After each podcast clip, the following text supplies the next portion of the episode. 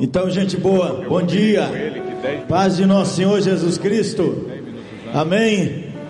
Você pode sentar um pouquinho, por favor, nessa última rodada, onde nós somos encorajados nesta semana a sermos aqueles instrumentos da restauração de famílias. Amém, irmãos? Voltamos assim animados desejando, orando e crendo que o Eterno vai nos usar de uma maneira assim diferenciada. Amém? Então, irmão, só para vocês matarem saudade, quem está comigo ali, uma família pastoral. Se puder, faça uma oração por eles hoje. Claudinha está aí, não é? Companhia boa, boa, boa. O Gerê à minha esquerda, o Lucas Davi, Rúbia, Mara e o Ciro uma família misturada, não começamos juntos. Fiquei viúvo. Claudinha, antes de sua conversão, teve um divórcio, já tinha essa filha amada, e depois da viuvez, Nosso Senhor se compadeceu da gente, Nosso Senhor restaurou nossa sorte, como diz o Salmo 129, 126. Então aí agora a gente já tem o Gerei e a Gisele. Quando casa, não é mais o Gerê, nosso filho Jeremias Júnior, é ele, Gisele, que vira uma só carne. Sem ela, ele não é, e sem ele, ela não é. Virou, mudou. Até a gente entender isso, demora 80 anos, 75, não é? Mas é assim que a Bíblia diz.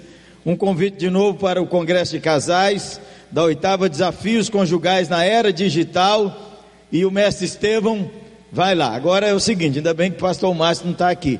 Porque o sujeito vai a Belo Horizonte, não vai à oitava igreja, e ele perdeu a metade da viagem. Entendeu? E a oitava, todo mundo e todo motorista de táxi sabe em Belo Horizonte. É a igreja da cruz no caminho do aeroporto. Você chega lá, gente boa. Temos esse congresso de casais, de pastores, agora no mês de setembro e outubro. O mestre Elias vai estar lá, pastor Samer Maurício vem do Egito, vai pregar lá também. cpl.org.br. Ainda tem esse livro lá, Reconstrua Sua Vida, vou falar dele mais. Entre lençóis, acho que já acabou, mas negócio é entre lençóis também. E quando as coisas vão de mal a pior, ainda tem. E família conectada. Ainda tem uns DVDs e tem alguns CDs ainda. E se você quiser dar uma força, dê um curtir lá no pastor Jeremias Pereira, vai ser uma benção. E aí? Vamos lá? Sua família está conectada ou sua família está desconectada? Como é que anda essa sua família? Essa é a foto de sua família? Sua família está, se ela está junta, mas todo mundo no tablet, no smartphone, no computador, até o cachorro não late mais. Cachorro virtual, quando ele quer latir, ele dá um play. Famílias que estão no mes, na mesma casa, na mesma mesa, o pai no celular, a filha no celuar, os filhos e a esposa ao redor, mas ninguém conversando um com o outro. O que é que está acontecendo por lá? Muito bem. Quando a gente olha para a família, a gente também pensa assim: como é que você está vendo sua família hoje? Assim, sinceramente. Como você também é líder de famílias e de trabalho de família, dê um olhar como que as pessoas podem estar vendo a família deles por lá.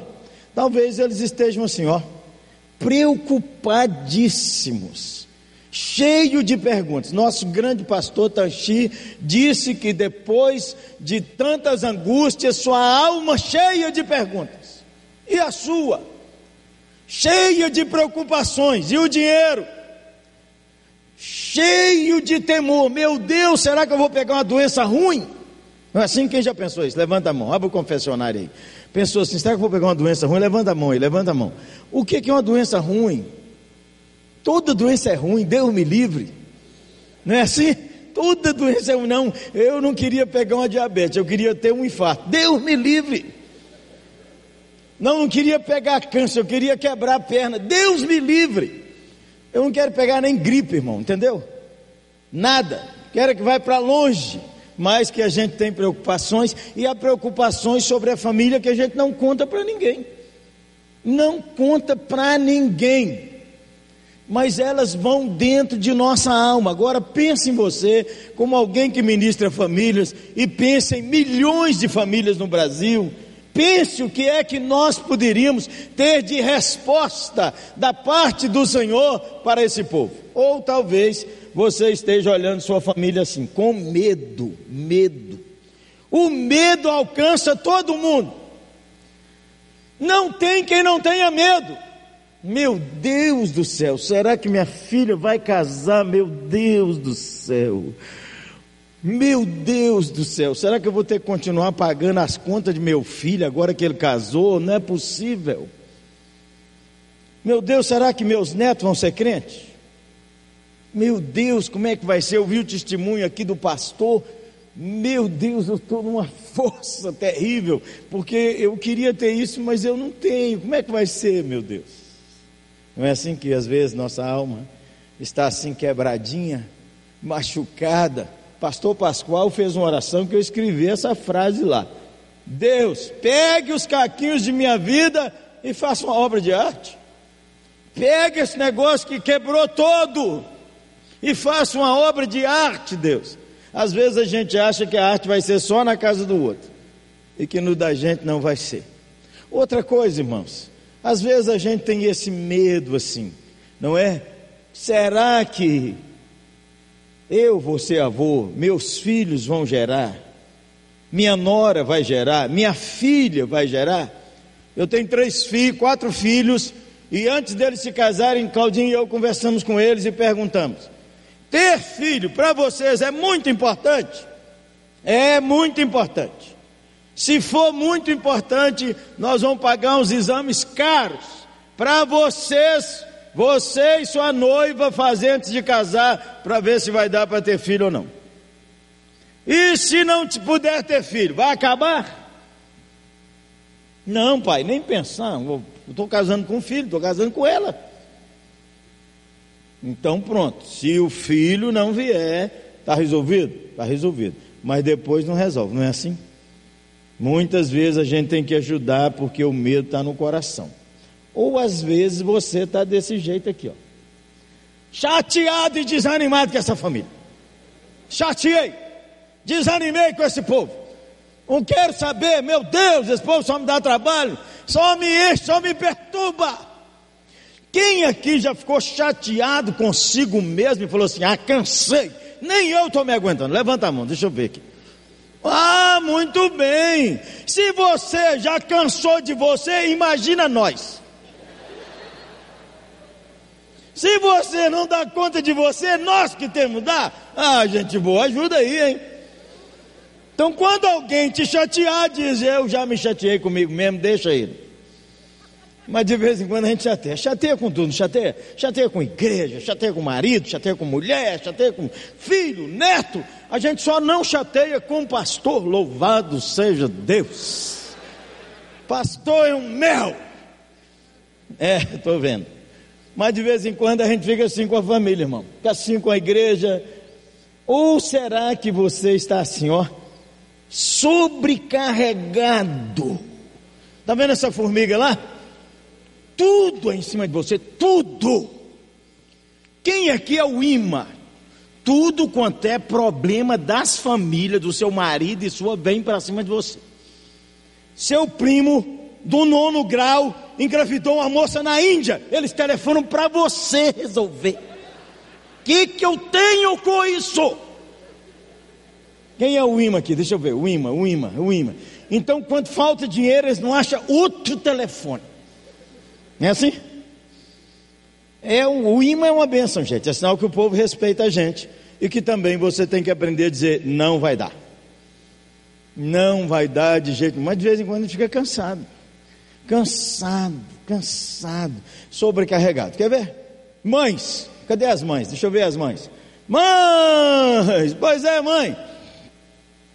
Nem todo semana a gente tem dinheiro para comer fora depois do culto. E quando o culto demora domingo pela manhã ou à noite, a senhora já cozinhou dentro do culto? Já cozinhou? Porque os crentes são assim, gente. Os crentes têm um relógio, hora de acabar culto. O culto vai rodando, vai rodando, vai rodando, aí apita dentro deles. Aí eles juntam tudo, eles juntam tudo, tudo, juntam a Bíblia. E eles não prestam atenção em mais nada, nada, nada, nada. E aí, se a hora do culto acabar é meio-dia, ou oito da noite, ou onze, doze e meia, igual hoje, né? Começa a pensar assim, meu Deus, eu, o que, que eu vou fazer para o almoço hoje, hein? Esqueci de descongelar aqueles bifes, meu Deus, e o pastor pregando, apaixonado, Jesus, maravilhoso, e a dona descongelando a carne, meu Deus do céu, ai meu Deus, e eu não tenho nenhuma cenouras lá, meu Deus do céu, eu acho que eu vou fazer um mexido hoje, é. Não, aí, não, mas eu vou comprar um frango assado, mas ninguém merece, todo domingo frango assado, por que, que esse pastor não acabou isso antes? Não é assim? Os crentes são tensos, não são nada. Mas imagine que acabou o culto, a senhora vai com a família para casa. Chegou em casa, tem que fazer alguma coisa para essa turma viver. Então a senhora vai para a cozinha, mas o dia foi tenso, o seu ajudante não veio e a pia está cheia de coisas. Um corre para a televisão, o outro corre para o computador, o outro está atualizando o Facebook e a senhora sozinha na cozinha. Aí começa a lavar aquelas xícaras e começa a xingar sua família dentro de você. Esse povo tudo é aleijado, ninguém ajuda nada. Eles acham que essas copas lavam sozinho. Aí a senhora vai lavando, lavando e xingando sua família dentro da senhora. Aí pensa assim, daqui a pouco um grita: "Tá pronto, mãe?" A senhora nem acaba de pensar, um grita: "Tá pronto, mãe?" Aí a senhora já inventou lá o que, é que vai decidir fazer e está começando a mexer com aquilo, e aí a senhora começa a xingar mais sua família, fica dramática. Eles estão achando que eu não queria atualizar meu Facebook também, não. Ninguém ajuda, ninguém vem. Eu sozinha. Eu sou escrava dessa família. Aí começa a ficar pior ainda e começa a dizer: também o dia que eu morri, que eu estiver naquele caixão, e que estiver chorando, eu vou sentar e falar com eles: vocês que me mataram. Quem já teve uma conversa mais ou menos assim? Levanta a mão, deixa eu ver aqui. Ah, ei, meu irmão, minha irmã, meu irmão, você não adorou, você só fez comida. Porque o Senhor diz que é para fazer sem murmurar e sem brigar. Só fez comida, perdeu seu galardão, não cuidou de sua prole, de sua família, mas de vez em quando a gente fica cansado. E de vez em quando a gente fica assim, ó, assustadíssimo. A gente não acredita. Isso está acontecendo na minha família. Isso está acontecendo comigo. Por que, que não acontece na casa do vizinho? Ele que não é crente.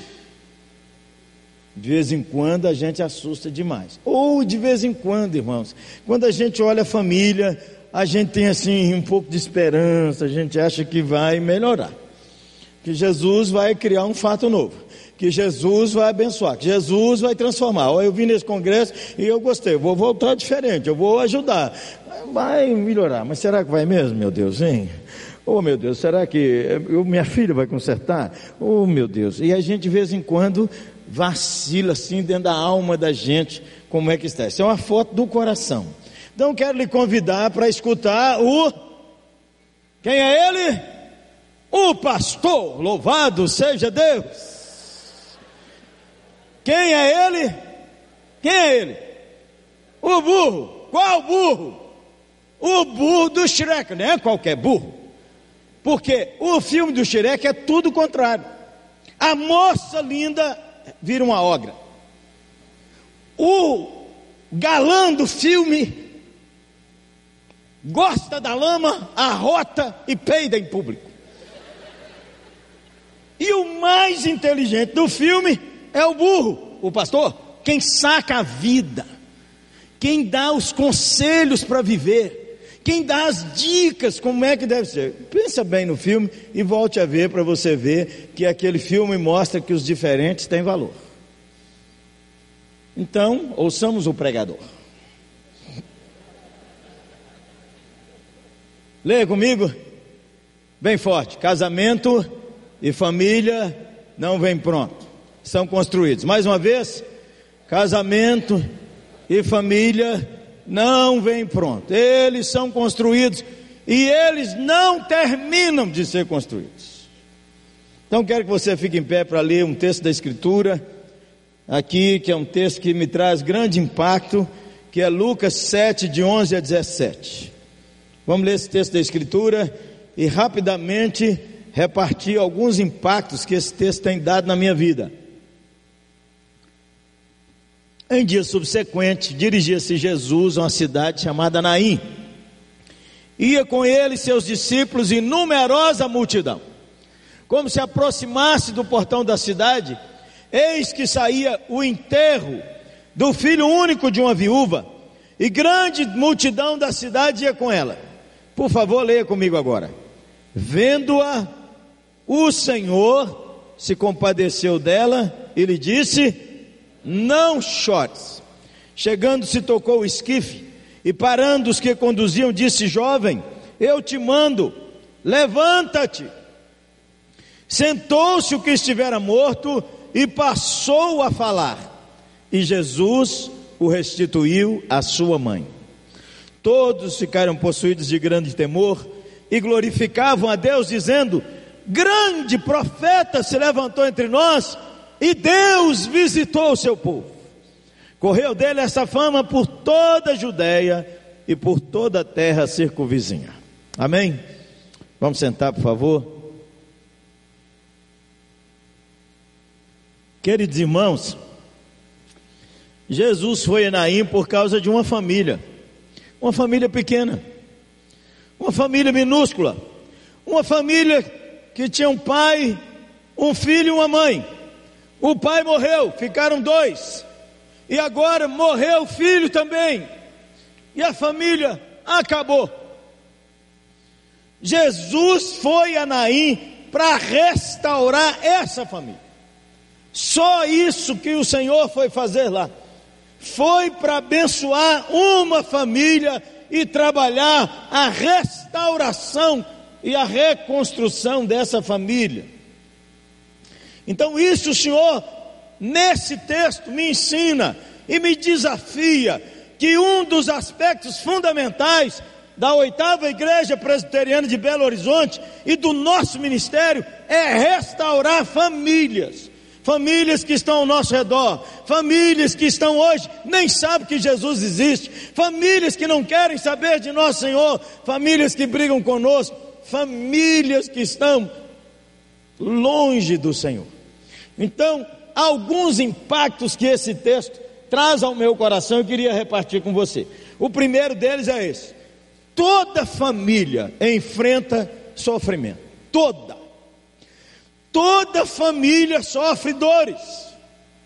Jesus chega na Naim, tem uma família sofrendo uma perda absurda.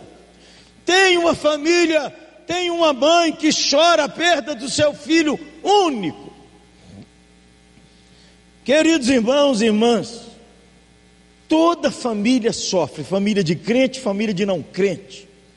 Não adianta os crentes boboca ficarem por aí dizendo: vocês estão sofrendo porque não são da minha igreja, vocês estão sofrendo porque não tem Jesus, porque crente cheio do Espírito Santo perde o emprego, e incrédulo sem o Espírito Santo também perde o emprego. Crente cheio do Espírito Santo, mulher de Deus, poderosa nas Escrituras, tem diagnóstico de câncer de mama. Espírita que faz despacho nas encruzilhadas, também tem diagnóstico de câncer de mama, porque toda família sofre. Toda família sofre. E Deus não nos chamou, irmãos, para comparar sofrimento.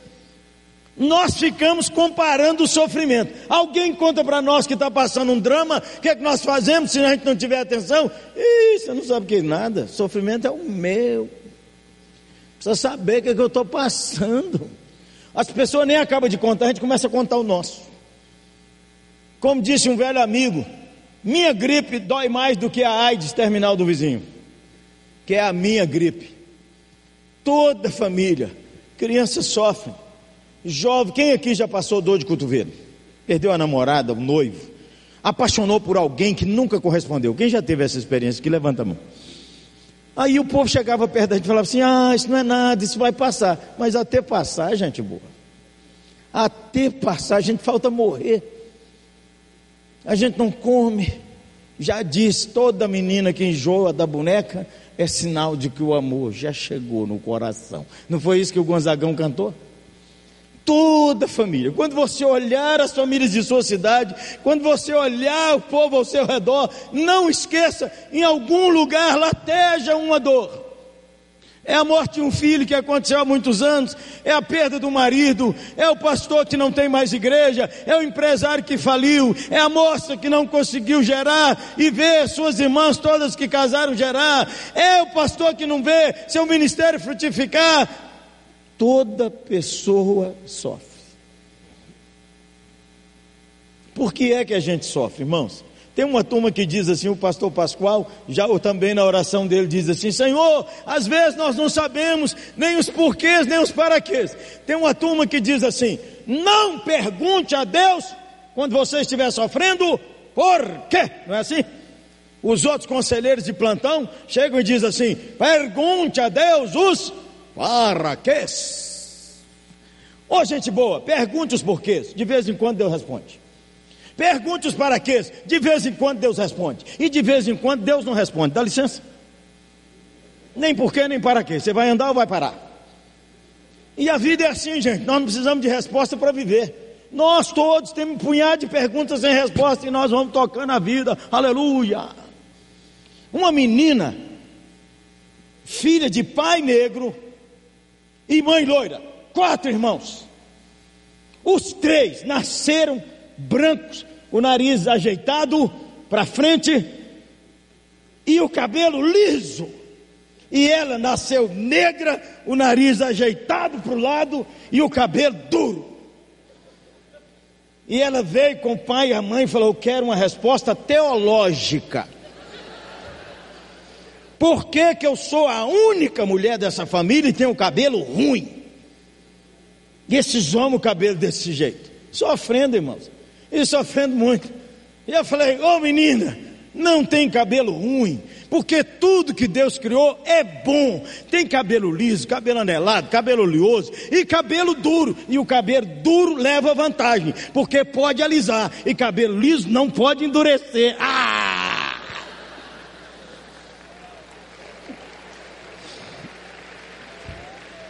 Todo mundo sofre. Por que é que a gente sofre?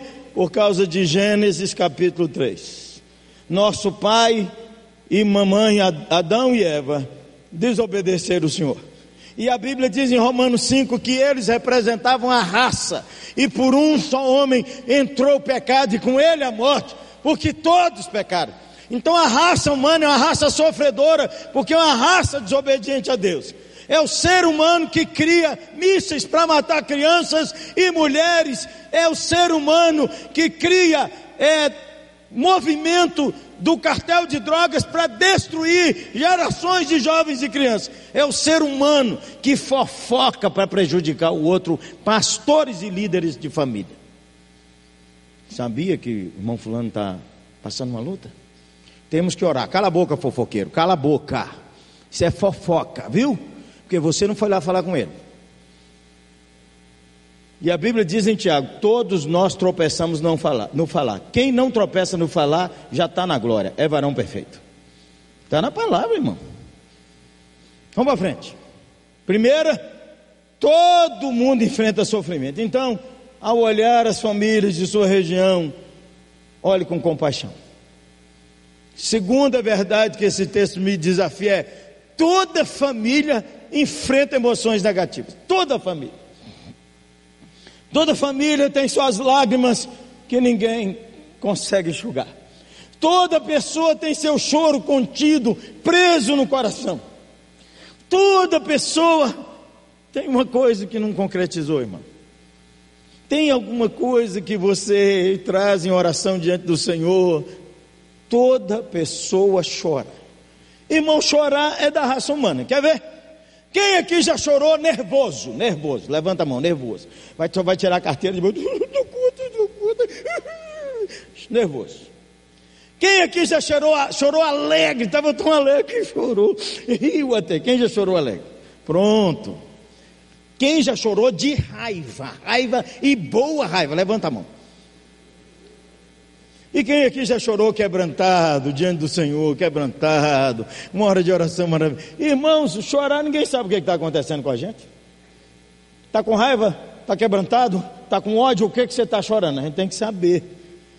E outra coisa que me surpreende, irmãos, é que às vezes nós não valorizamos as lágrimas de outro. Fulano é fraco, chora demais. Fulano é mole demais. Uma vez um homem queria concorrer a uma eleição para diácono na nossa igreja. E ele chegou para mim e disse assim: Pastorzão, pode me indicar, porque eu sou pau para toda obra. Falei, gostei de ver o entusiasmo, irmão mas aqui na oitava só serve obra para todo pau. O cara apanha e continua, o cara apanha e continua, o cara apanha e não desiste, o cara apanha bacana. Toda família, crianças enfrentam emoções negativas. Pais deviam levantar de madrugada e orar no quarto de seus filhos. Uma noite, meus filhos adolescendo, fui lá orar três horas da manhã. Quando eu estou orando, um filho sentou e disse: Paizão, o senhor está aí? Estou aqui, meu filho. Ô pai, eu estava sonhando que alguém estava querendo me matar. Ainda bem que o Senhor está aqui orando por mim, pai. Toda pessoa, tenha compaixão de todo mundo, tenha bondade com todo mundo, porque toda família enfrenta emoções negativas. Lê comigo? Toda família Ué, gente, vocês não estão aí não? Vamos ler comigo? Um, dois e. Toda família precisa, mais uma vez. Jesus disse: Não chores. Fiquei impressionado com essa frase, gente. Não chores. Como não chores? Se o Senhor ia ressuscitar Lázaro dentro de três minutos e chorou, por que, que eu não posso chorar? Por que, que a dona não pode chorar? Deixa a dona chorar, Senhor. Lendo o texto e conversando com o texto. Mas aí eu fiquei pensando: quem já consolou alguém abraçando e dizendo, chora não, chora não, chora não? Quem já fez isso aqui? Não chora não, é, tem esse detalhe da consolação que a gente fala, não chora, deixando chorar. Não é assim? Não chores. Toda família precisa de consolação. Toda família, não esqueça disso, a família do crente, a família do pastor, a família do espírito, a família do ateu, toda família precisa de um consolador. Nosso Senhor, tão preocupado com isso, Jesus disse assim: Quando eu for, eu vos enviarei quem? o Consolador. A palavra no original, o Paráclitos, aquele que dá coragem, aquele que dá sustância, aquele que te ajuda quando todo mundo virou as costas, aquele que te levanta, aquele que te renova, aquele que te abençoa, aquele que te joga para frente, o Espírito Santo. O Consolador. Irmãos, consolação é um milagre. A consolação é um milagre. Você pode ter um livro dessa grossura dos porquês, pode ter um livro dessa grossura dos paraquês, mas a consolação é um milagre. Você não sabe resposta de nada, você não entende nada, mas o Senhor consolou seu coração. Aleluia! Quem tem o. Se vai aplaudir, aplaude Jesus assim, ó. Quem tem o costume de, de falar com as pessoas assim, Deus te abençoe, Deus te abençoe, levanta a mão, deixa eu ver. Quem tem esse costume? Não deixa eu dar uma sugestão, nunca mais diga isso. Nunca mais. A partir de hoje, eu não vou dizer mais Deus te abençoe. Sabe por quê? Dependendo de quem, para quem você fala, a pessoa está achando que você está falando de uma energia cósmica. Deus te abençoe. Vai viajando um negócio assim. Nem crentes, alguns crentes podem estar pensando no Deus triuno, outros podem estar pensando no Senhor Jesus. Mas eu queria lhe sugerir, a partir de hoje, toda vez que você quiser abençoar alguém, fale assim: Jesus te abençoe. Jesus te abençoe. Jesus te abençoe. Por quê? Duas coisas acontecem. Você está dizendo com essa palavra que Jesus é Deus. E você está dizendo que você é crente, porque só crente fala isso. Só crente fala Jesus te abençoe. O resto do povo fala Deus te abençoe. E quando você fala Deus te abençoe, uns falam Amém nós todos. Outros falam estou abençoado. Quando falar Jesus vai ser assim também.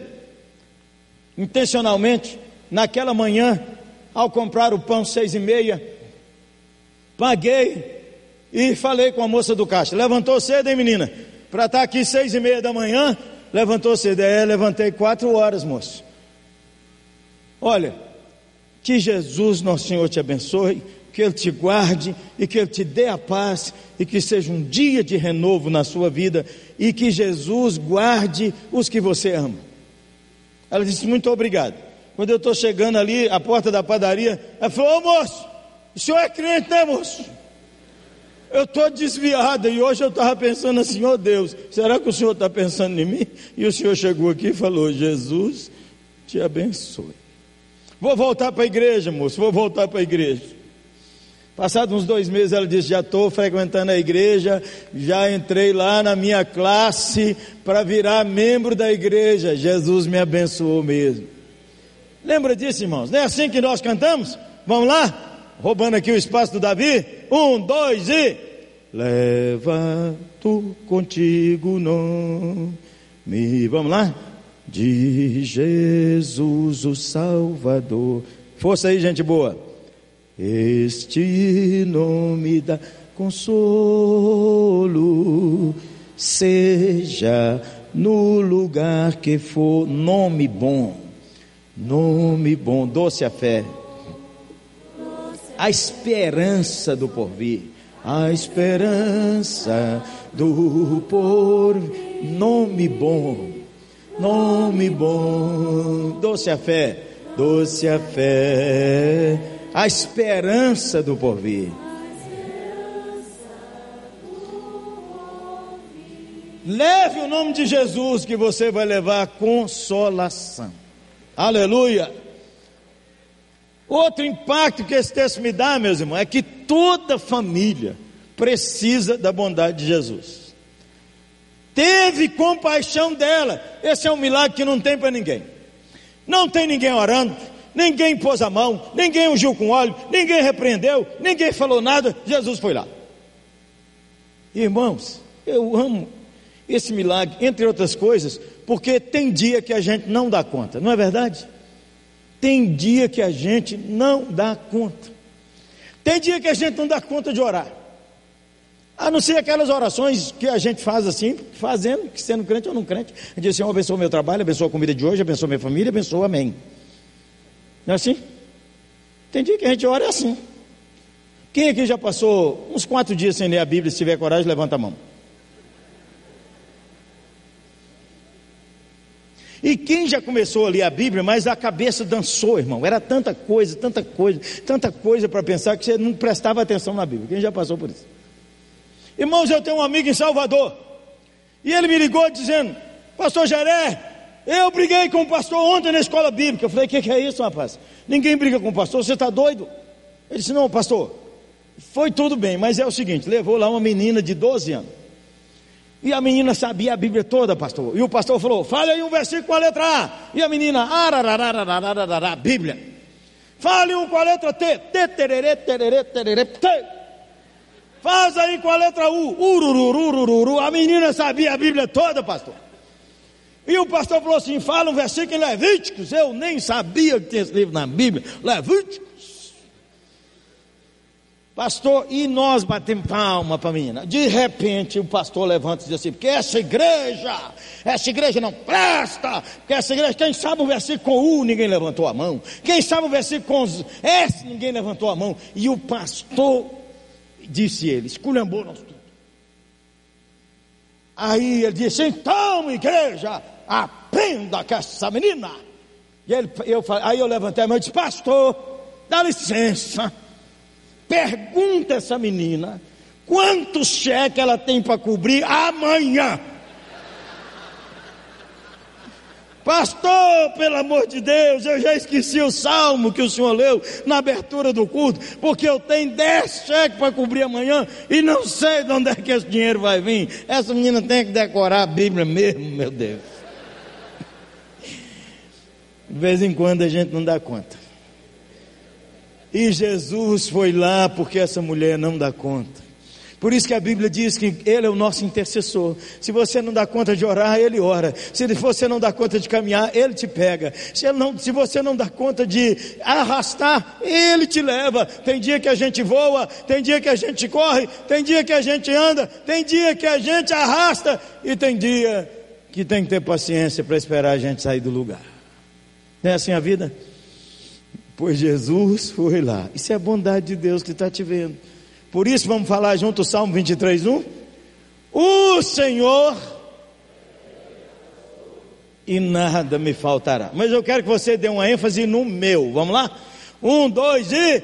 O Senhor é o meu pastor. E nada me faltará. Não sei se ele é seu pastor, se foi de sua avó, de seu avô, de seu pai, mas ele precisa ser o seu pastor. Outro impacto que esse texto dá no meu coração enquanto eu penso nas famílias é que toda família precisa de milagres. Toda família precisa de ter testemunhos de fé, que Deus respondeu a oração, que Deus operou, que Deus visitou, que Deus fez o milagre da restauração, como nós ouvimos aqui nessa manhã. Você precisa ter as histórias de fé da sua família. Você precisa fazer a campanha dos 21 dias da corrente poderosa, sem que ninguém saiba. Você orando diante do Senhor sozinho, para Deus fazer uma coisa nova na sua família. E você não conta para ninguém, não faz propaganda. Tem um povo que vai para o monte só para contar que eles foram no monte. Então você precisa dessa história de milagres. De vez em quando Deus faz assim. Minha filha Rúbia tem sete graus num olho e nove no outro. E o médico disse que a retina dela estava rachando e que ela podia perder a vista e que só tinha um cirurgião em Belo Horizonte que fazia essa cirurgia. E nós tínhamos que fazer uma série de procedimentos, uma série de exames, voltar nele lá, para que ele pudesse encaminhar para esse cirurgião. Nós, Claudinho e eu choramos muito, e começamos a orar por ela, fizemos todos os exames, passados os dias todos, nós voltamos lá com os exames, o homem olhou os exames, olhou tudo, e falou: É isso mesmo, vamos encaminhar. Agora eu vou olhar o olho dela mais uma vez. Quando ele olhou o olho dela, ele disse assim: Depois desse exame, vocês procuraram o cirurgião? Eu disse: Não, doutor, nós temos uma consulta aqui. Ele disse: Então, vocês são religiosos, deve ser uma coisa assim, não acredito nisso não. Mas parece que aconteceu um milagre, porque foi feita a cirurgia, tem um piquezinho do laser só para me avisar que a cirurgia foi bem feita, louvado seja nosso Senhor.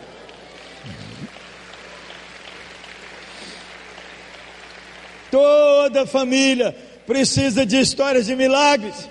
De vez em quando Deus faz uma graça só para dar risada. Com essa família desse tamanho, mais três noivas, de vez em quando a gente sai para jantar fora. E família pastoral. Então eu aviso, meus filhos, me ajuda aí, ó. Olha do lado direito do cardápio, entendeu? Onde tem um preço, me ajuda aí. Entendeu? Outra coisa. Um refrigerante para cada um. Se eu tomar dois, três, não, vai criar barriga e o bolso. Outra coisa, não tem sobremesa. Lá em casa está cheio de doces. E lá em casa tem café também. Não precisa pedir cafezinho. É comer e acabou. E não precisa ficar lá me olhando e batendo na lata de, do refri se tem outro, não adianta.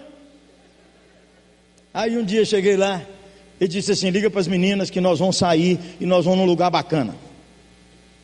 E eu quero que elas vão arrumar, e hoje nós vamos escolher do lado esquerdo do cardápio. E pode escolher o que quiser, quantas vezes quiser. Refrigerante, sem controles. Sobremesa, cafezinho. Um dos meus filhos me abraçou e diz assim: ou o papai endoidou, ou ele ganhou uma oferta super sustância. E nós saímos, irmãos, e fomos essa turma, entramos lá, dez, numa, num restaurante, e aquele mesão e começou a festa da lagarta, porque nós comemos, irmão. Nós comemos e conversamos, e comia, e conversava. E meus filhos para testar disseram: Não, eu não gostei desse prato aqui, não, eu quero outro. E eles olhavam para mim assim. Eu quero um refrigerante, um suco. Eu quero também uma água gasosa. Quero sobremesa. Irmãos, e aí, depois de tudo, minha filha ainda falou assim: e para encerrar, eu quero um sorvete, sorvete. E água com gás. Quando eu fui pagar, o moço falou assim: 15 reais e 60 centavos. Falei, ô moço, você está por fora. Se tem uma coisa que eu sei fazer, é conta. Isso aí é no máximo sorvete, água gasosa e sua comissão. Ele falou, é isso mesmo. Quando o senhor aqui entrou aqui, tinha uma família jantando. E aí o moço me chamou e disse: O senhor conhece aquele moço que está entrando lá? E a família? Conheço não. Depois é o pastor Jeremias. Nós temos ido lá naquela igreja, você precisa ver que bênção para a nossa família. Como Deus tem consolado, abençoado, fortalecido nossa família lá. Tudo que ele comer aqui hoje, eu vou pagar. Uh! E aí o homem disse assim: Ele saiu para o senhor não saber quem era ele. Meus filhos me abraçaram e falaram: É, paizão, nós vamos andar com Jesus mesmo. toda família precisa de milagres e toda família precisa de reconciliação. Essa mãe achou que nunca mais ia abraçar seu filho. Essa mãe achou que nunca mais ia sentir seu filho. Como algumas famílias aqui, perdeu-se o abraço, Perdeu-se o beijo, perdeu a palavra boa, perdeu o momento bonito do casal, perdeu-se a intimidade, perdeu-se a alegria, perdeu-se o riso. Precisa de reconciliar. Tem gente que não fala um com o outro na igreja, tem gente que não conversa com parente, tem gente crente, irmãos, que o parente não crente faz um aniversário, ele não vai lá porque os demônios vão pegar ele lá. Que crente é esse que não pode entrar no lugar que o capeta monta nele?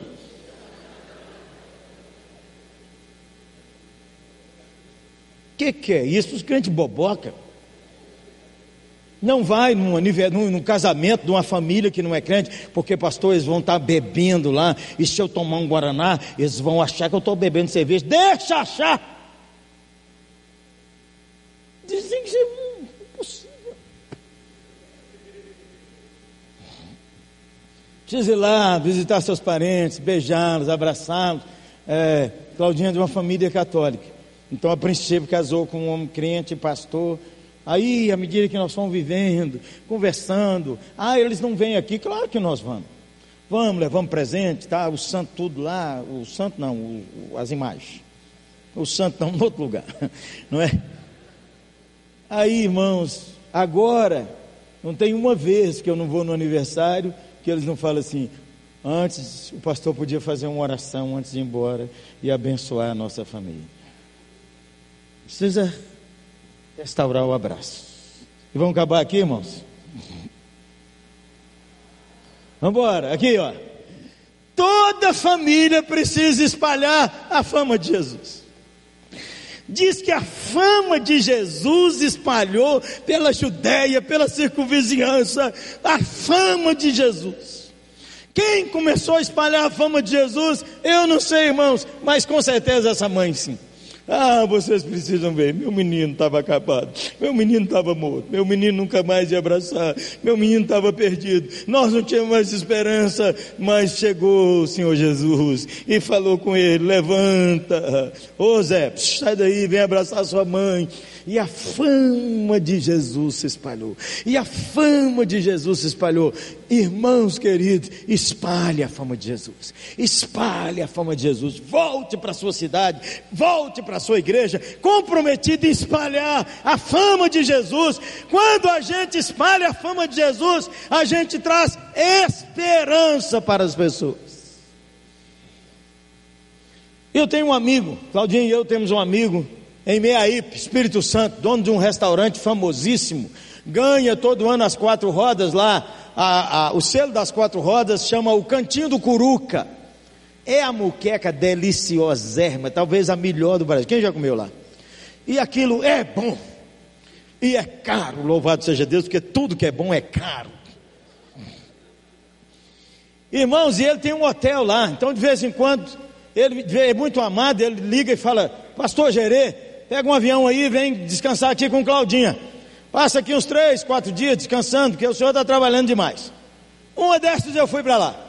E aí, quando chegou lá, ele disse: Pastorzão, é, tem um pastor aqui de uma igreja batista, que é muito amigo nosso, pastor Doronésio, e ele pediu se o senhor podia pregar lá no domingo à noite. Eu falei: Ah, o pastorzão está descansando aqui e vou falar com ele. Eu falei: O que, que é isso? É pregar é honra. Vamos lá pregar. E sempre eu levo, né, irmãos? Livros, CDs, por quê? Às vezes a pessoa quer aprender mais, às vezes a pessoa quer ajudar alguém, quer dar um presente. E o Jailson, que é o Curuca, todo mês, irmãos, ele manda buscar 200, 300 CDs de mensagem minha. Ele gosta também demais do pastor Hernandes Dias Lopes. Aliás, aquilo é uma lenda. Louvado seja Deus. Aí cheguei lá e falei, vamos pregar, pôs lá os livros. E eu perguntei a ele, ô oh, Curuca, o que, que você faz com esse tanto de CD? Ele disse, pastorzão, eu sempre vou à praia distribuir CD e livro. Ele compra assim, irmãos, 60, 80, 100, 200 livros, chega nesses caixas eletrônicos e põe os livros lá de presente para o povo põe lá e vai embora. O sujeito vem, pega o livro e leva, pega o livro e leva.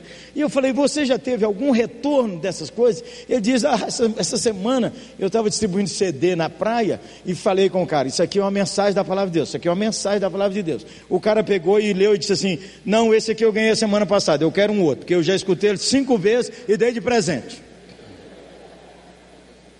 Quando nós estamos lá, aí terminou o culto, eu disse, vai lá para perto dos livros, às vezes alguém quer que o senhor é, assine algum daqueles lá. Quando nós dois estamos lá, chegou um moço assim, puxando uma moça pela mão, um moço uns trinta e poucos anos, e falou com ela assim: Não falei com você que é o pastor do CD? Não falei? Eu falei: O que, que é isso? Não, conta o caso aí, menino. E ele disse: Quando o senhor falou, boa noite, gente boa, eu falei com a mulher: É o pastor Jeremias. Eu olhei assim, eu tinha imaginado que era ele, mas não tinha certeza, é o pastor Jeremias. Eu falei, conta aí. Falou, pastor Jeremias, eu e ela aqui, nós estávamos separando. Nós nem estávamos conversando mais um com o outro. E aí então nós tínhamos decidido que nós íamos separar mesmo aquela semana. Eu sou mestre de obra. Um dia desse, encerrado o trabalho, quando eu disse, tinha um CD lá no meu para-brisa do carro.